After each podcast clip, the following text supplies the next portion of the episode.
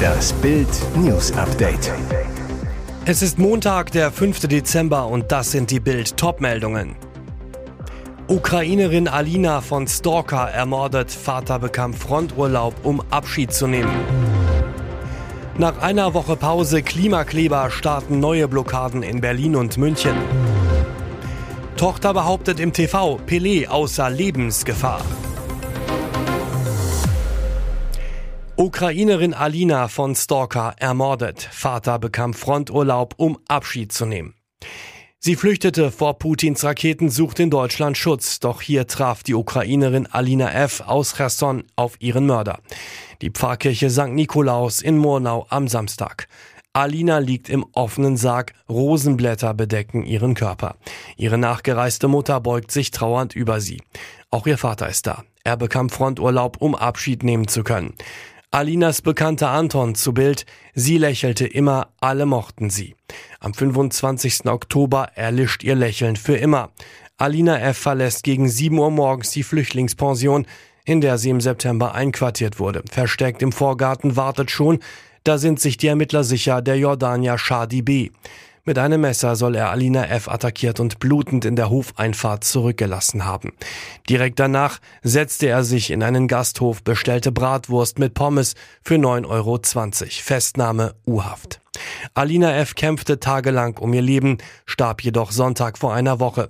Kumpel Anton über den Verdächtigen, er war in sie verliebt, sie hatte aber einen Freund.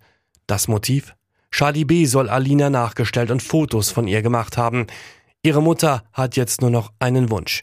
Ihre Tochter soll in der Heimat beigesetzt werden. Nach einer Woche Pause Klimakleber starten neue Blockaden in Berlin und München.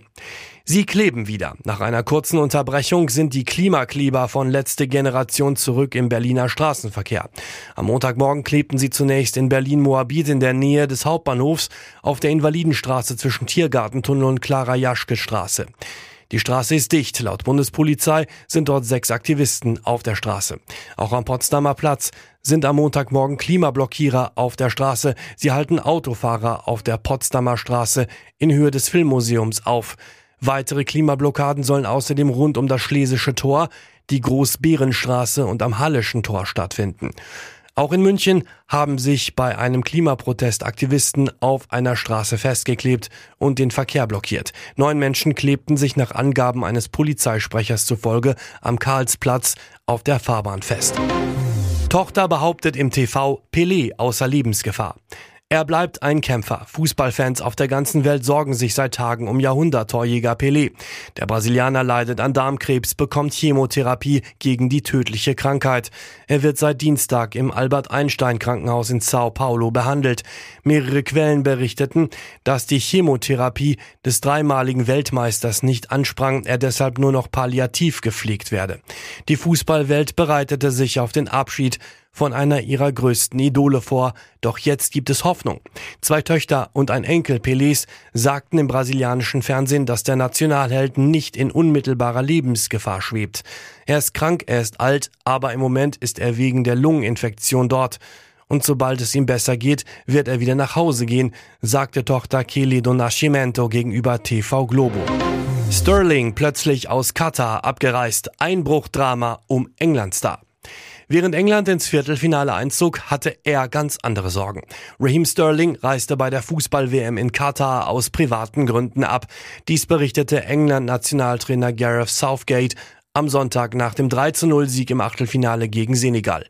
Wie britische Medien übereinstimmend berichten, sollen bewaffnete Menschen in Sterlings Villa in Cobham, Surrey eingebrochen sein. Währenddessen seien sowohl seine Frau als auch seine Kinder zu Hause gewesen. Beim Sieg über den Senegal stand Sterling erst gar nicht im Kader der Three Lions. Southgate, wir müssen sehen und abwarten. In diesem Moment liegt die Priorität voll und ganz bei seiner Familie. Ob der Chelsea-Angreifer nochmal zurückkehrt, ist noch offen. Das Turnier geht für England am Samstag im Viertelfinale gegen Weltmeister Frankreich weiter. Der Trainer der Superstars, Tennislegende Bollettieri, ist tot. Die Tenniswelt hat einen ihrer größten verloren. Nick Bollettieri ist am Sonntag verstorben. Zuletzt hat es Gerüchte über seinen sich verschlechternden Gesundheitszustand gegeben. Das berichtet Tennis World. Im Laufe seiner Karriere eröffnete Bollettieri eine bekannte Tennisakademie und half Legenden wie Andre Agassi, Jim Courier, Monika Seles, Serena und Venus Williams sowie der russischen Tennisspielerin Maria Sharapova auf ihrem Weg an die Weltspitze. Der deutsche Ex-Tennisprofi Tommy Haas der als 13-Jähriger ins Tenniscamp von Nick Bollettieri eingezogen war, schrieb auf Instagram, so viele Erinnerungen, ich weiß gar nicht, wo ich anfangen soll. Niki, so habe ich dich die längste Zeit genannt. Danke für deine Zeit, dein Wissen. Der erste von Bollettieri trainierte Tennisspieler, der die Spitze der ATP-Rangliste erreichte, war Jim Courier. 1993 wurde Bollettieri dann Trainer von Boris Becker, der bereits am 28. Januar 1991 die Spitze der Weltrangliste erreicht hatte. Und jetzt weitere wichtige Meldungen des Tages vom Bild Newsdesk. Hunderte Gas- und Stromgrundversorger wollen zum Jahreswechsel die Preise um bis zu 60 Prozent anheben. Illegal, denn die Bundesregierung will mit einem neuen Gesetz die Preisexplosion stoppen. Bild erklärt, wie sich Millionen Kunden gegen die Abzocke wehren können. Erstens, Widerspruch einlegen. Ein formloses Schreiben an den Versorger schicken, sagt Leonora Holling, Chefin des Bundes der Energieverbraucher zu Bild. Die Aufforderung an den Versorger, er muss nachweisen, dass die Preiserhöhung tatsächlich angemessen ist. Zweitens, die Erhöhung nicht zahlen. Das Kartellamt wird die Preiserhöhungen genau unter die Lupe nehmen, allerdings dürfte das Monate dauern. Verbraucher werden viel Geduld aufbringen müssen, so Holling. Verbraucher haben nun zwei Möglichkeiten. Sie können auf die Zahlung der Erhöhung verzichten, überweisen nur den bisherigen Betrag. Wichtig, das einbehaltene Geld unbedingt auf die hohe Kante legen, falls das Kartellamt die Preiserhöhung doch durchwinkt. Oder Sie bezahlen auch die Erhöhung, aber unter Vorbehalt. Das muss dem Versorger schriftlich mitgeteilt werden. Die Mehrausgaben können später zurückgefordert werden. Drittens, nicht einschüchtern lassen. Falls Versorger mit Abschaltung von Strom oder Gas drohen, sollten sich Verbraucher nicht einschüchtern lassen, rät Heuling. Das nämlich sei nicht rechtmäßig. In diesen Fällen am besten Hilfe holen, zum Beispiel bei Verbraucherschützern. Schreckliches Unfalldrama in Hessen. Bei einem Frontalcrash bei Großzimmern im Landkreis Darmstadt-Dieburg ist am Sonntagabend ein Fahranfänger ums Leben gekommen. Die beiden Insassen des anderen Autos erlitten leichte Verletzungen, kamen vorsorglich ins Krankenhaus. Laut Polizei war der 18-Jährige aus Rossdorf gegen 20.15 Uhr auf der Rheinheimer Straße unterwegs. In einer Kurve kam es aus bislang ungeklärter Ursache zum Frontalzusammenstoß mit dem Wagen eines 19-Jährigen aus Großzimmern. Auf dessen Beifahrersitz eine 16-Jährige. Der 18-Jährige starb noch an der Unfallstelle. Schaden 35.000 Euro.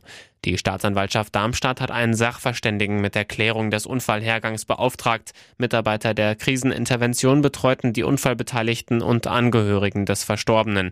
Die Vollsperrung der Straße dauerte bis in die Nacht an. Hier ist das Bild News Update. Und das ist heute auch noch hörenswert. Der nächste Skandal. Wann fliegt Pannenministerin Lambrecht? Sie ist die Skandalministerin der Ampel, Verteidigungsministerin Christine Lambrecht.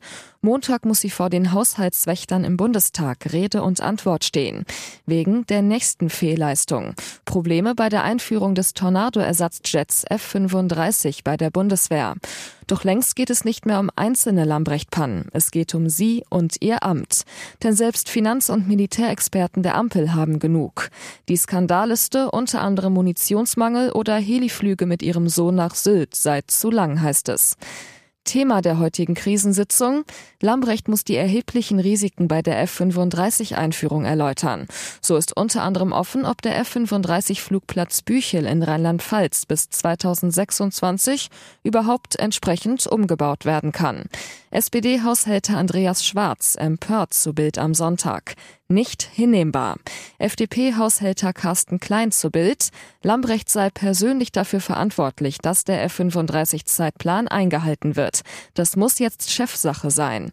Die grüne EU-Abgeordnete Viola von Cramon forderte via Twitter sogar Lambrechts Rücktritt und eine Ministerin, die diesem Job gewachsen ist. Das könnte zum Beispiel die Wehrbeauftragte Eva Högel sein.